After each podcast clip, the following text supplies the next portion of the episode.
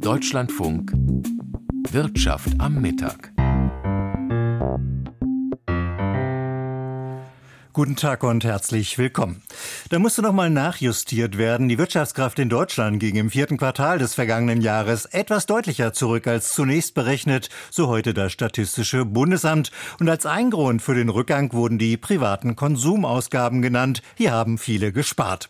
Und der Konsum ist nun mal eine tragende Säule für die Wirtschaftsentwicklung in Deutschland. Gut aus Sicht der Wirtschaft, dass sich das Konsumklima in Deutschland derzeit aufhält, so heute das Ergebnis der jüngsten Umfrage der GfK, der Gesellschaft für Konsumforschung. Das schafft Zuversicht.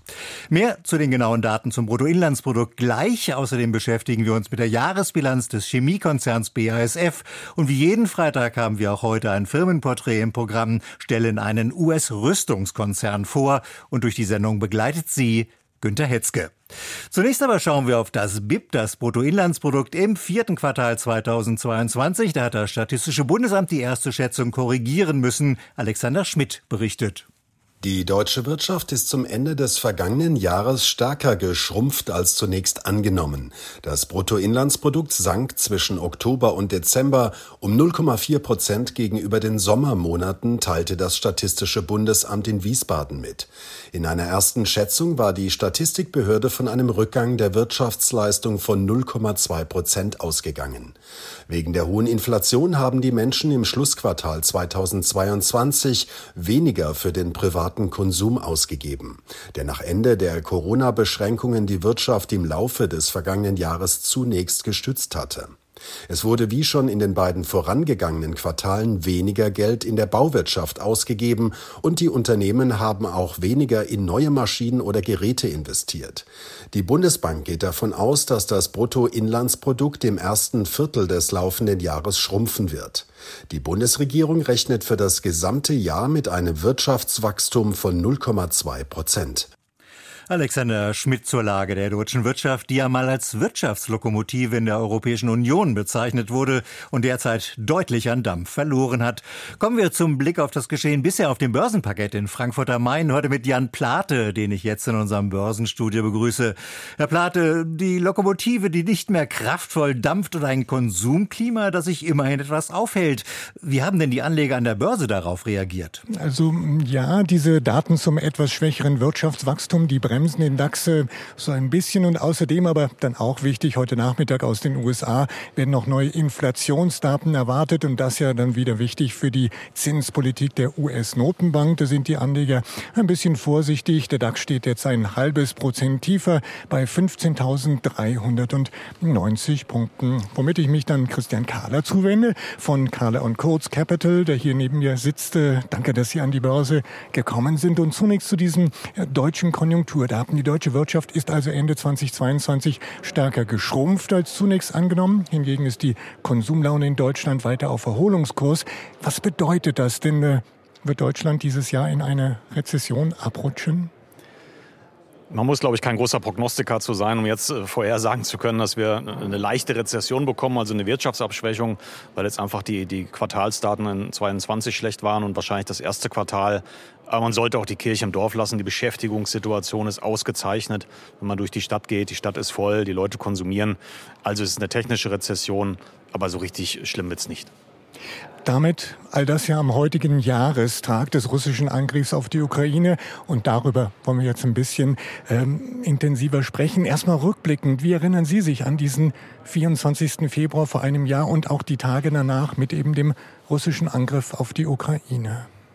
Also ich habe da natürlich auch wie viele andere sehr lebhafte Erinnerungen. Wir waren da ähm, schon, schon in Arbeitskreisen. Es war ja auch nicht, nicht völlig überraschend, dass es passierte.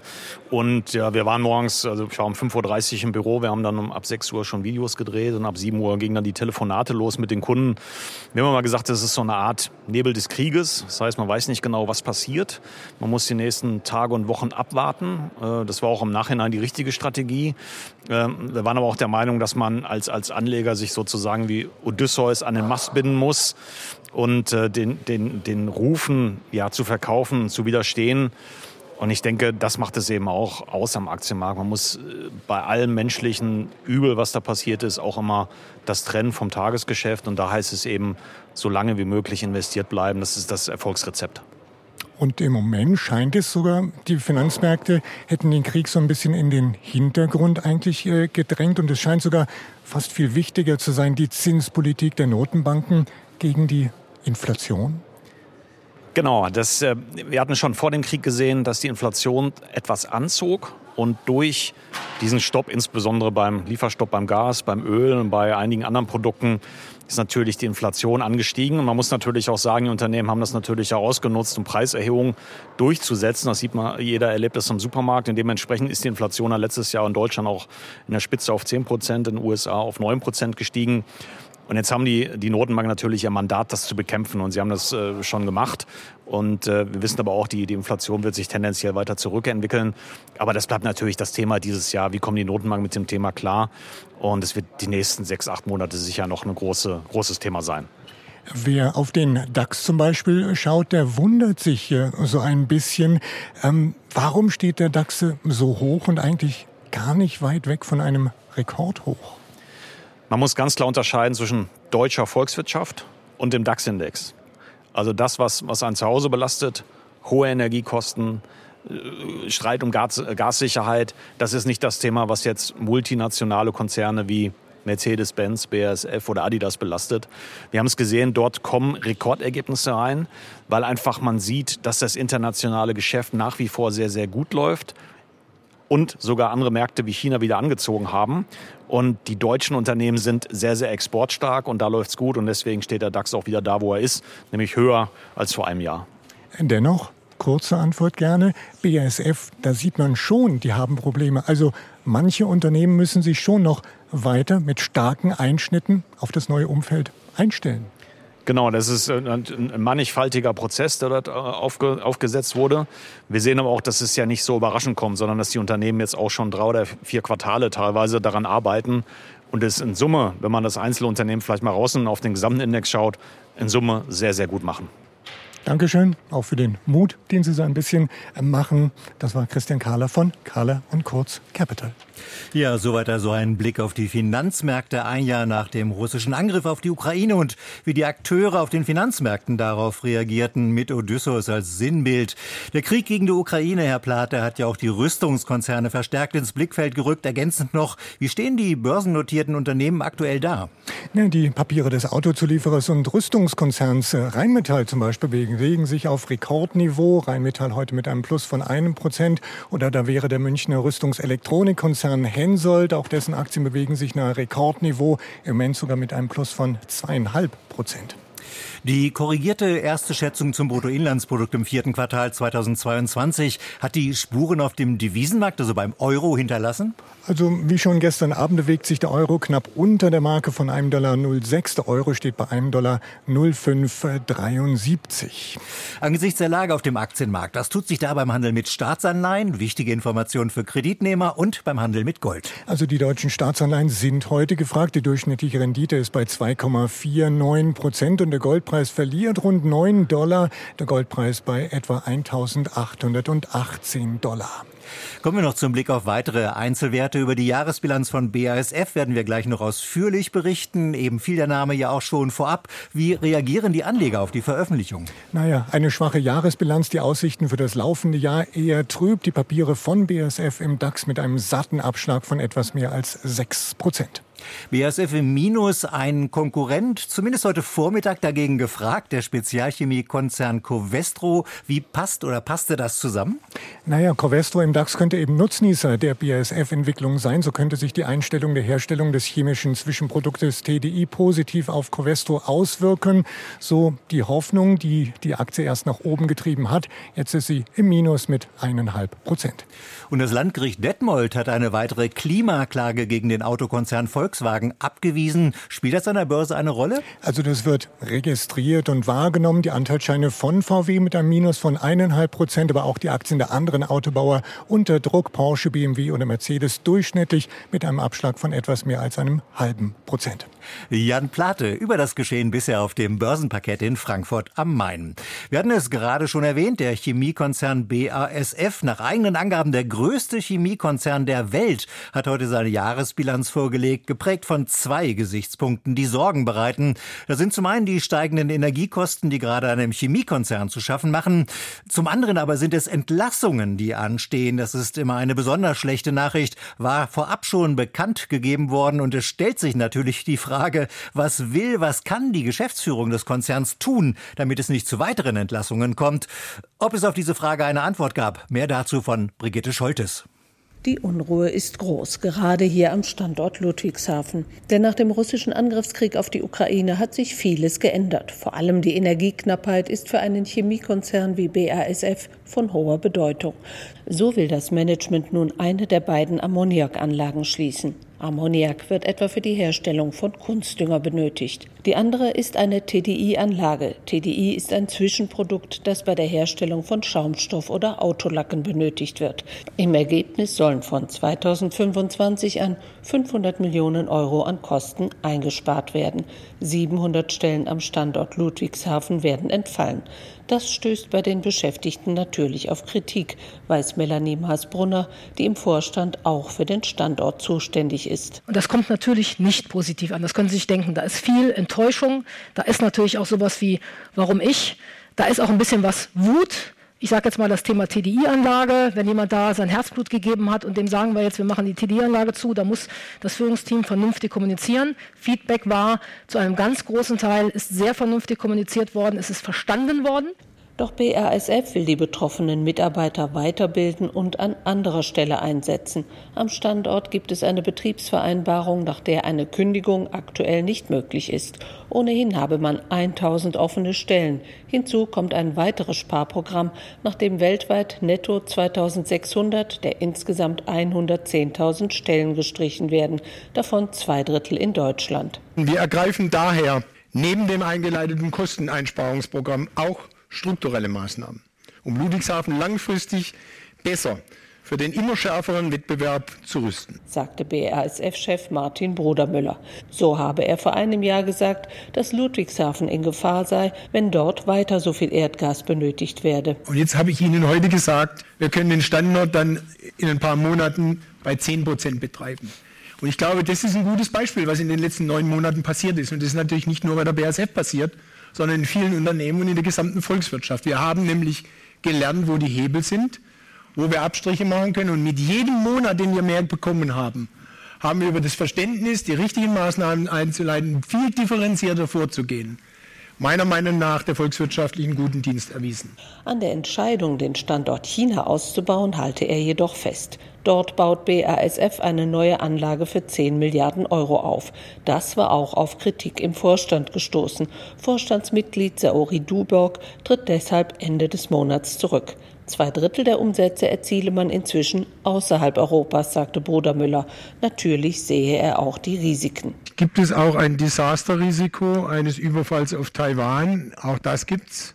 Was wären die Konsequenzen? Das wäre vermutlich im Extremfall ein Totalverlust unseres China-Geschäftes. ging übrigens wahrscheinlich weit hinaus über den Standort. Aber lassen Sie mich auch sagen, wenn das passiert, dann glaube ich, das ist nicht unser einziges Problem. Denn dann glaube ich, dass weltwirtschaftlich kein Stein mehr auf dem anderen bleibt und es an vielen Stellen so einschlägt, dass äh, das System, wie wir es heute haben, nicht mehr funktioniert. Der Chemiekonzern BASF legte seine Jahresbilanz vor, Brigitte Scholtes berichtete. Der US-Flugzeugbauer Boeing hat weiterhin Probleme mit seinem Langstreckenflieger 787 Dreamliner und musste deshalb erneut die Auslieferung stoppen. Aus Washington Claudia Sarre. Grund für den Auslieferungsstopp sei ein Problem an einem Teil des Flugzeugrumpfes, so die US-Flugaufsichtsbehörde FAA. Boeing müsse zusätzliche Analysen durchführen, um die Mängel zu beseitigen. Erst wenn die Probleme zufriedenstellend gelöst seien, könne der Konzern weitere Flugzeuge des Typs 787 Dreamliner ausliefern. In der Vergangenheit hatte es mehrfach Schwierigkeiten mit dem Langstreckenjet gegeben. Wegen unterschiedlicher Produktionsmängel durfte das Flugzeug bereits von Mai 2021 bis August 2022 nicht an Kunden übergeben werden.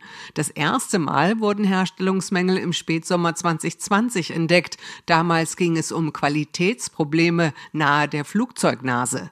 Der 787 Dreamliner ist eines von Boeings wichtigsten Flugzeugen. Der US-Luftfahrtriese beteuerte, es gebe kein unmittelbares Sicherheits- oder Flugproblem für die weltweit fliegende Flotte. Die kurzfristigen Auslieferungen würden zwar beeinträchtigt, aber Änderungen der Produktions- und Auslieferungsprognosen für das Jahr würden nicht erwartet. Claudia Sarre und Boeings Dreamliner-Probleme. Und wir kommen zum Firmenporträt, wie jeden Freitag fester Bestandteil dieser Sendung. Die Bundesregierung hat bekanntlich entschieden, deutsche Panzer an die Ukraine in Koordination mit den USA zu liefern. Die Regierung Biden sagte ihrerseits zu, der Ukraine Panzer des Typs Abrams zur Verfügung zu stellen. Und der Produzent dieses Panzers, das ist ein Unternehmen aus dem US-Bundesstaat Virginia, das wie die meisten anderen Unternehmen der Branche vom jüngsten Rüstungsboom enorm profitiert, General Dynamics. Heike Wipperfürth stellt den Konzern vor. Our European combat vehicle business has done quite well in securing a number of contracts both historically but increasingly recently. Die Kampffahrzeugsparte in Europa sei schon immer erfolgreich gewesen und habe sich in jüngster Zeit gleich mehrere Aufträge gesichert. Die diese Worte während einer Quartalskonferenz im Januar sprach, ist Phoebe Novakovic, die Leiterin von General Dynamics in Virginia. Bis Ende dieses Jahres erhält auch die Ukraine Kampffahrzeuge aus den USA, und zwar 31 Panzer vom Typ M1 Abrams. Und wer baut die 61 Tonnen schweren Giganten mit Glattrohrkanone, die schwer zu warten sind und viel Treibstoff schlucken? Eine Fabrik aus Ohio, die dem Konzern angehört, der Machthabern bei Einsätzen aller Art zur Verfügung steht. Das behauptet jedenfalls dieser Werbespot von General Dynamics. Wherever your mission takes you. Behind the screens, behind the scenes, on the ground. U-Boote, die mit Atomraketen ausgerüstet sind, Supercomputer für Cybersecurity, Granaten. In 45 Ländern entwickeln über 100.000 Mitarbeiter von General Dynamics, darunter 580 in Deutschland, alles für die Luftfahrt- und Rüstungsindustrie. Seit Russlands Angriffskrieg auf die Ukraine und Chinas Drohungen gegenüber Taiwan sonnt sich das Unternehmen im Rüstungsboom. So hat sich sein Auftragsbestand Ende vorigen Jahres auf 91 Milliarden Dollar erhöht, ein Rekordhoch in der 71-jährigen Geschichte des Waffenherstellers. Und das ist erst der Anfang, sagte Unternehmensleiterin Phoebe Novakovic. The threat environment really drives drives Das Bedrohungsumfeld treibe die Nachfrage nach Systemen für Sicherheit und Verteidigung und das sehe das Unternehmen jetzt, sagte die 65-jährige. Die ehemalige CIA Geheimagentin trat vor 22 Jahren in das Unternehmen mit einem Jahresumsatz von 40 Milliarden Dollar ein und wechselte vor zehn Jahren in den Chefposten. Ihr größter Coup gelang ihr vor fünf Jahren um dem US-Verteidigungsministerium und dem Geheimdienst kostengünstige Internettechnologie anzubieten, übernahm sie den Cybersicherheitsspezialisten CSRA für sieben Milliarden Dollar. Über die nächsten Jahre baut ihr Unternehmen 474 Abrams Kampfpanzer für Polen und Taiwan. Kostenpunkt insgesamt über 10 Milliarden Dollar. Gegenwärtig schickt das US-Verteidigungsministerium 90 von General Dynamics gebauten Schützenpanzer vom Typ Stryker in die Ukraine. Sie sind sehr schnell und können den Abrams zur Seite stehen. Stephen Biddle, Professor für internationale Angelegenheiten an der Columbia-Universität in New York. An M1 Abrams requires more than a thousand different kinds of spare parts. Der M1 Abrams braucht über 1000 Ersatzteile, damit er kontinuierlich funktioniert. Man braucht Mechaniker und Fahrzeuge, die Ersatzteile dahin bringen, wo sie gebraucht werden.